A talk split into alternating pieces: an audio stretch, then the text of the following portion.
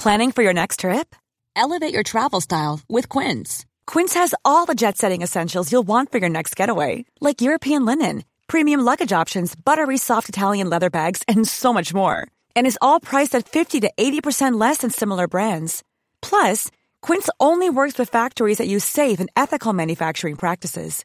Pack your bags with high-quality essentials you'll be wearing for vacations to come with Quince. Go to quince.com slash pack for free shipping and 365-day returns. Perle d'histoire. Le premier jour de chaque mois, découvrez une nouvelle petite histoire de la grande histoire. Présenté par Gabriel Massé. Bonjour à tous. Ces dernières semaines n'ont pas dû être faciles pour le palais de Buckingham. Entre le Brexit et l'annonce du prince Harry et de son épouse Meghan de renoncer à leur rôle au sein de la famille royale, on peut dire que la monarchie britannique a connu des temps plus apaisés. Aujourd'hui, nous allons revenir sur une autre affaire qui a secoué le Royaume-Uni en 1936, une histoire d'amour qui a depuis fait couler beaucoup d'encre.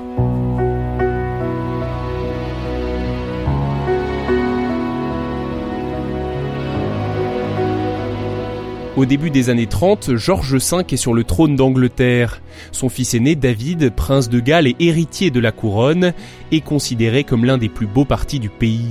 À 37 ans, il est toujours célibataire, et il est plutôt charmant et charmeur, grand, mince et blond. Un jour de l'hiver 1931, il rencontre une américaine, une femme déjà divorcée et remariée, Wallis Simpson. David, le futur roi Édouard VIII, tombe amoureux.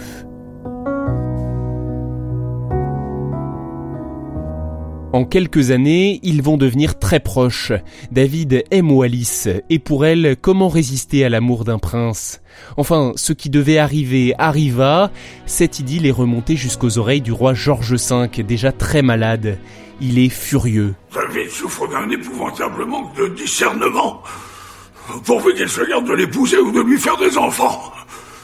Surtout que rien n'entrave l'accession au trône de Bertie et Lilibet. On vient d'entendre George V dans le film W.E. sorti en 2012. On dit qu'il préférait son fils cadet Albert, surnommé Bertie, et sa petite fille Elisabeth, dont le surnom était Lilibet. Bertie, qui souffrait de bégaiement, est le père de l'actuelle souveraine, Elisabeth II. Cela vous donne sans doute des indices sur la suite de cette histoire. David et Wallis se voient souvent, ils passent du bon temps sans penser au lendemain. L'américaine, qui je vous le rappelle est toujours mariée avec un autre homme, prend de plus en plus de liberté et de place dans la vie du futur souverain britannique. Pour bien le comprendre, je vous propose d'écouter Franck Ferrand dans un extrait de l'émission Au cœur de l'histoire, diffusée sur Europe 1 en mai 2018. Durant les week-ends que Wallis passe au Fort Belvédère, elle se permet peu à peu euh, un certain nombre de libertés. On la voit composer les menus, on la voit modifier l'ordonnancement des pièces, etc. Vous Ah, ça imaginez elle est ça chez elle. Ah oui, elle est chez elle, à la cour d'Angleterre, ça fait jaser, bien entendu. À l'été 34, le prince euh, de Galles l'invite à Biarritz, où elle va pouvoir profiter de vacances dorées, golf, bridge, yachting, soirées, etc. Vous imaginez les billets doux du prince et les cadeaux extraordinaires. Lorsqu'ils s'écrivent, les amoureux signent désormais W.E., Wallis et Edward. Mais ça veut dire en anglais oui, c'est-à-dire nous. Magnifique, ça tombe bien.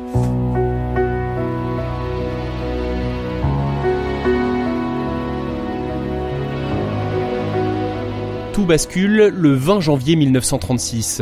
Le roi George V s'éteint dans son lit et David, son fils aîné, devient le nouveau roi du Royaume-Uni et empereur des Indes. Longue vie au roi.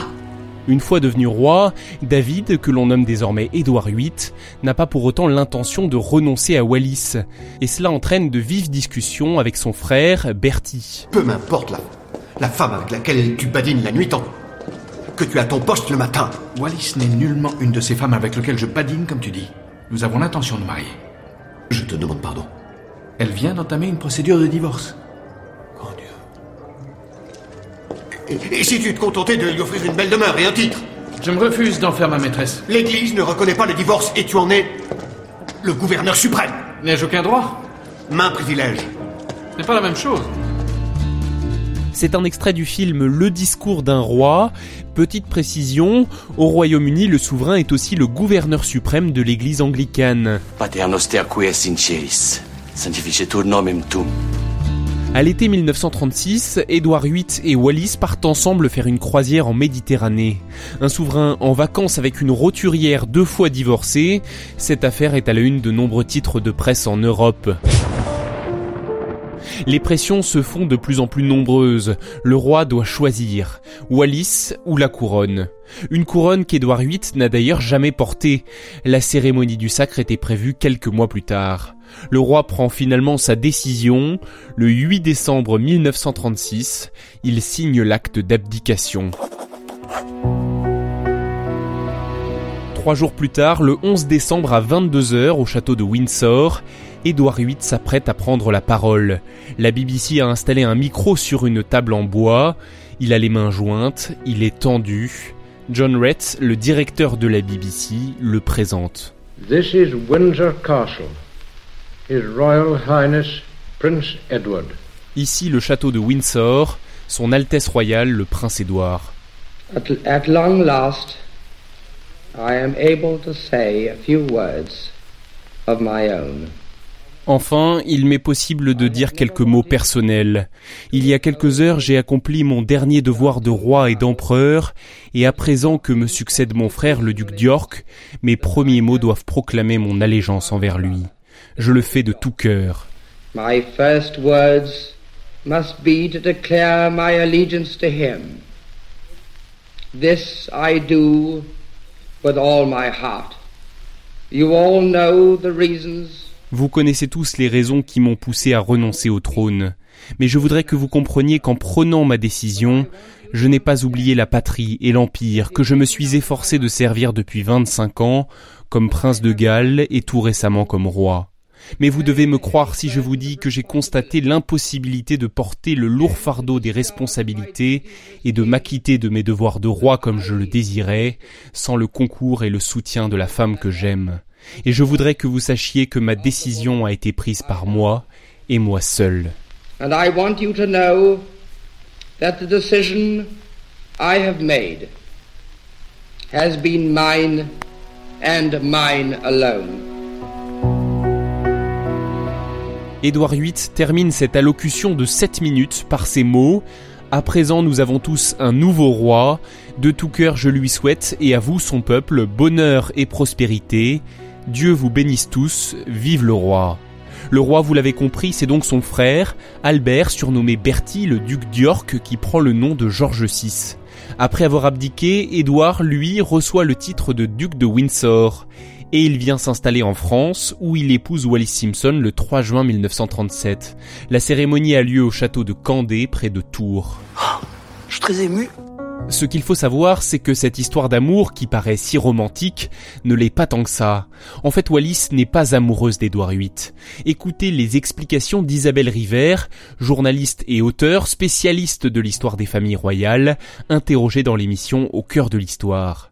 Wallis n'aime pas Édouard. Elle l'aime bien. Elle est follement euh, elle amoureuse. Est de la situation, elle est amoureuse sûr. de la vie qu'elle peut sûr. enfin vivre grâce à lui. Et elle aurait adoré être la maîtresse discrète du roi d'Angleterre. Elle s'est toujours rêvé en femme de l'ombre. Non seulement il n'est plus roi d'Angleterre puisqu'il abdique, et on dit qu'au moment où elle apprend cela, elle écoute la radio, elle est chez des amis dans le sud de la France, elle jette son verre de whisky à travers la pièce et elle crie quel idiot, quel idiot. Je crois qu'elle est furieuse de ce qui se passe.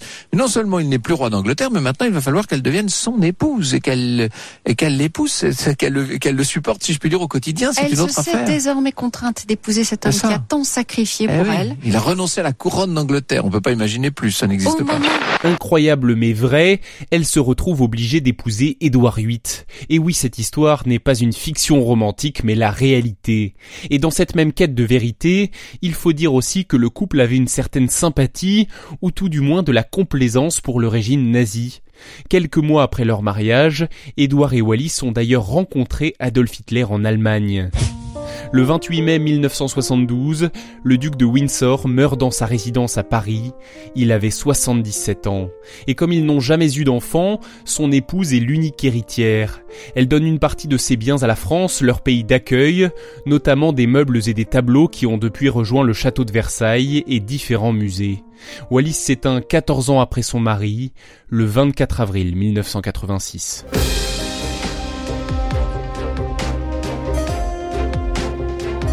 Merci d'avoir écouté cet épisode. N'hésitez pas à le partager s'il vous a intéressé, à mettre un cœur, un like ou un commentaire. Pensez aussi à vous abonner sur votre plateforme d'écoute préférée. Sur YouTube, vous pouvez retrouver dans la description de la vidéo les liens vers les différentes œuvres dont vous avez entendu des extraits dans cet épisode. N'hésitez pas également à suivre Perle d'Histoire sur Facebook et Twitter. On se donne maintenant rendez-vous le 1er mars pour un nouveau récit.